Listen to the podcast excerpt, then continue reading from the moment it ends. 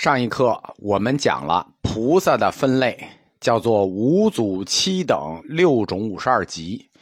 讲了五祖，讲了七等，然后讲六种，把五十二级菩萨分为六个种姓。这是唐僧传回中国的新唯识学做的。六个种姓是这么分的：最低的十个等级十信位，种姓都没分配给你，就没种姓。第二个等级石柱菩萨，它叫习种性，习大的那个习，习种性，石柱菩萨。第三等级的菩萨实行菩萨叫性种性，男性女性的性。第四个等级十回向菩萨，这就进入高级菩萨范畴了，叫道种性，实地菩萨，这就是圣人，叫圣种性。七等里头后两等。等觉菩萨这个简单，这个叫等觉性；妙觉菩萨妙觉性。所以五祖七等六种，这六个种性就是习种性、性种性、道种性、圣种性、等觉性和妙觉性。那一共五十二级，这就是菩萨的道阶系统。我们说凡夫那是内凡外凡。菩萨这个更复杂，五祖七等六种五十二级，疯了吧？菩萨就需要在这些阶位上一级一级的修行，所以菩萨的修行尚且如此之难，凡夫一下就进净土，对吧？我们教内同志的情绪接受不了啊！教内的意见是我们不考虑凡夫，我们刚考虑我们五十二个等级的菩萨。按高低分，分入三倍九品净土，那都不一定够住啊。所以凡夫一定要入净土，那只能给下生。高僧们提出来一个菩萨与凡夫进入净土的分类法，说净土上升这三等，那是给大乘的，因为我们讲这个大乘教嘛，对吧？留给大乘各菩萨位，五十二个道阶，主要是道种性和圣种性以上的。净土中生的三个抽屉，留给大乘低端菩萨，就是习种性、性种性和小乘的阿罗汉。净土下生的三个等级，那凡夫中达到考核标准的人就给入。这是慧远流的看法，说这个入净土要这么分类：我们大乘菩萨，圣种性以上的，我们占上升；小乘和低端菩萨中生，凡夫下生。总之就是一句话，我们五十二级菩萨，这净土不够住啊，对吧？你凡夫来了，你也只能住这儿。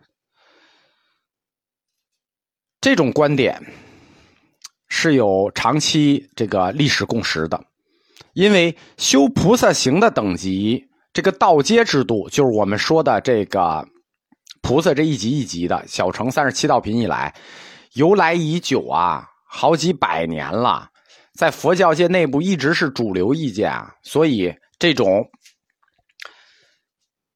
往生净土要分类的意见也受到主流宗师的支持。但是自谭鸾和道绰发起了凡夫也可入净土以来，这个天平已经越来越向凡夫倾斜了。宗教就是这样，老百姓支持谁，教众支持谁，谁说了算。对吧？凡夫能不能入净土这个事儿，恐怕不由高僧说了算，得由教众说了算。教众在谁手里，谁就掌握主动权。谁赢得大众，谁就赢得话语权。最后谁就会胜利。虽然这个过程可能会很漫长。人所谓的相信，有的时候实际是自我选择的，愿意相信而去相信。就是相信这件事情本来它就是很主观的事情，不存在对错性。什么意思呢？就是我相信一件事，并不因为这件事是对或是错，它就是主观的。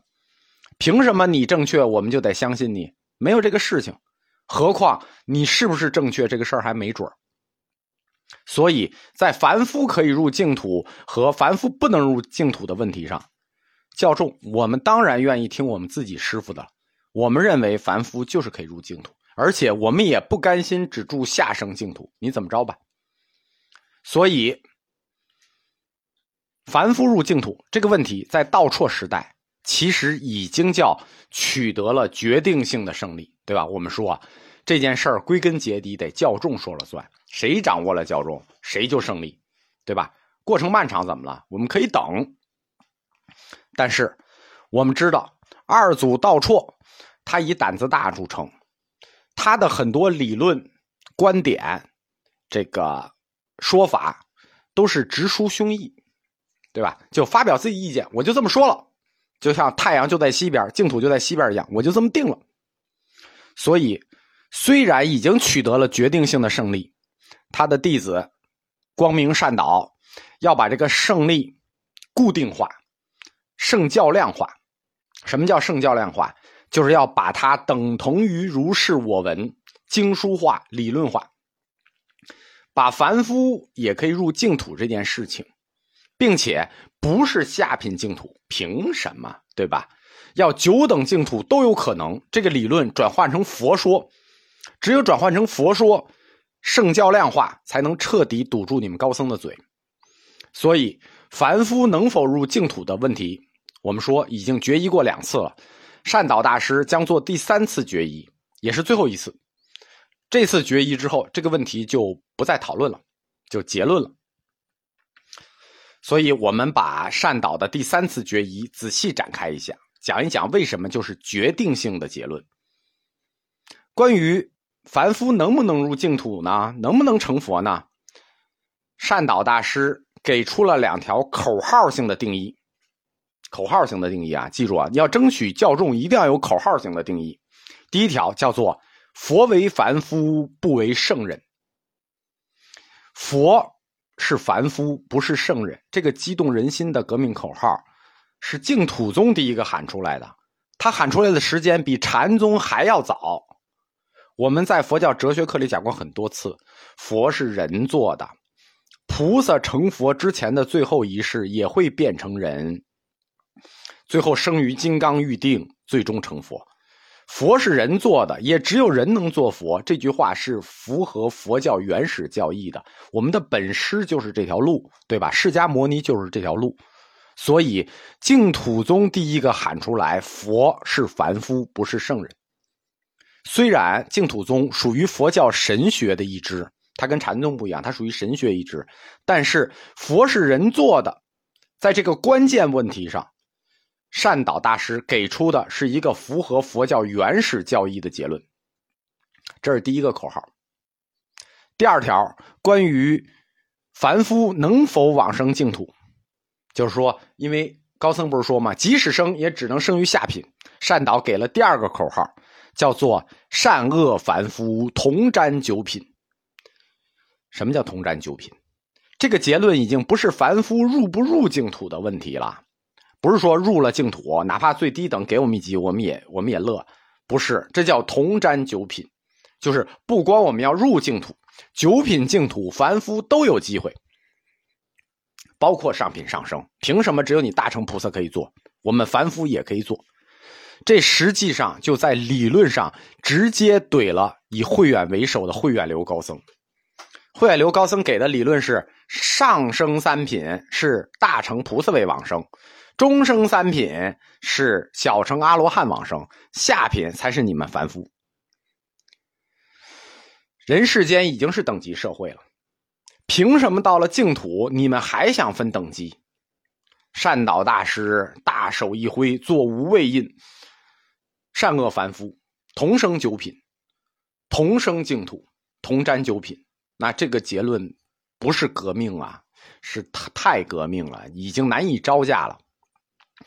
南北朝佛性论以来，人人皆有佛性，人人皆可成佛的这个佛教新理论，除了极少数宗派死扛以外，其实已经一统天下了。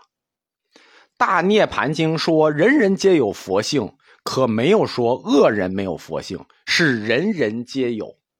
这是什么概念呢？这叫普惠式佛性论，人人皆有。大涅盘经这是净土宗前三祖的当家经书啊。我们讲过，谭鸾也好，道绰也好，那都是从大涅盘经入手的顶尖专家。所以，人人皆有佛性，人人皆可成佛。这个理念从师傅贯穿到徒弟，贯穿到徒孙。因此，善导大师明确的第二条就是：“善恶凡夫皆能成佛。”就是所有人不论好坏都能成佛，不光入净土，而且还不是下等的，是哪一级净土我们都可以去。善导要做的事情，就是要把这个佛性论圣教量化，把净土的佛性论圣教量化。我们说，当年善导大师是命运的安排，抽出了那本《观无量寿经》，他把这本《观无量寿经》学透了。他从《观无量寿经》里头找出四个理论依据，证明善恶凡夫同沾九品。第一条，《观无量寿经》说要持戒修慈，如果不能，但诵大乘也可；如果不能持戒读经，但能念佛、念法、念僧也可。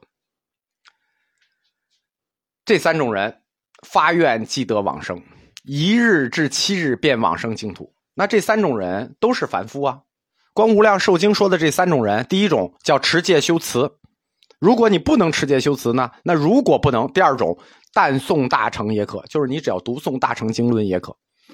第三种人，如果不能读诵经论的呢，只要能念佛法僧也可，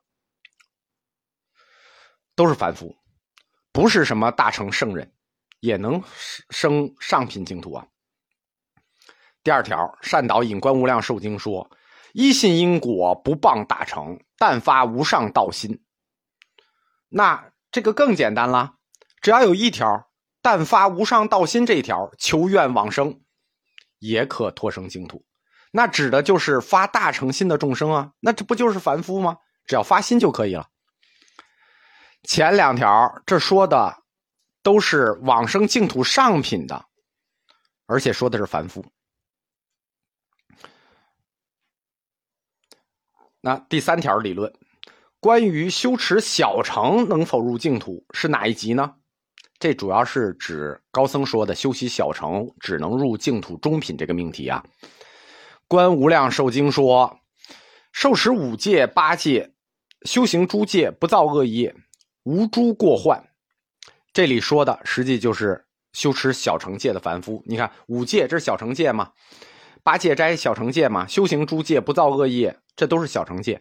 这是修持小乘戒的凡夫，也不是圣人。小乘戒的圣人和凡夫是这么分的：小乘的圣人是有四个等级。我们刚才说的那是菩萨的等级啊，菩萨等级那就是大乘圣人等级了。小乘圣人等级跟大乘圣人等级不一样，小乘圣人等级简单，大乘圣人是菩萨，所以是五十二级。小乘圣人呢，小乘果报是阿罗汉。其实不止阿罗汉，小乘圣人分四个等级，叫做须陀洹、斯陀含、阿那含、阿罗汉。